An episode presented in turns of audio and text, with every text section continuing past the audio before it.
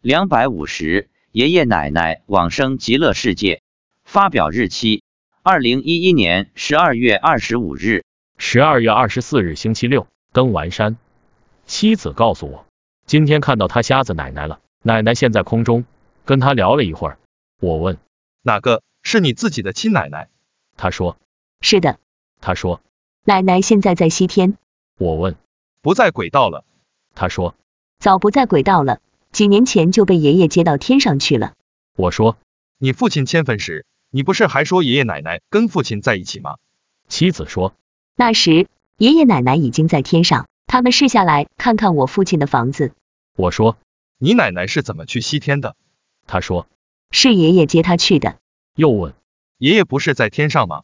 什么时候往生西天了？妻子说就这个月十二月份是观世音菩萨接爷爷去的，然后爷爷和观世音菩萨又一起把奶奶接到了西天，他们现在都在观世音菩萨的净土。妻子说奶奶原来一只眼睛是瞎的，现在都好了，我问你奶奶是现金色身还是穿俗加衣？他说穿俗加衣，不然我怎么认识？有采莲花吗？答没有，奶奶告诉他文革期间不是不能烧香吗？但家里每月的初一、十五都能闻到香的味道，那是观世音菩萨到我们家来了。妻子小时候爱跟他奶奶睡，经常听他奶奶说有没有闻到香的味道。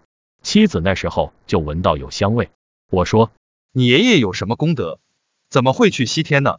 妻子说，爷爷活着的时候有神通，经常给左邻右舍看病，从不收钱。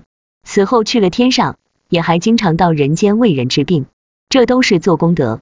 我心想，也许是因为我们的缘故，观世音菩萨见机缘成熟，就接迎爷爷奶奶到了西天。也许这就叫一人得道，鸡犬升天。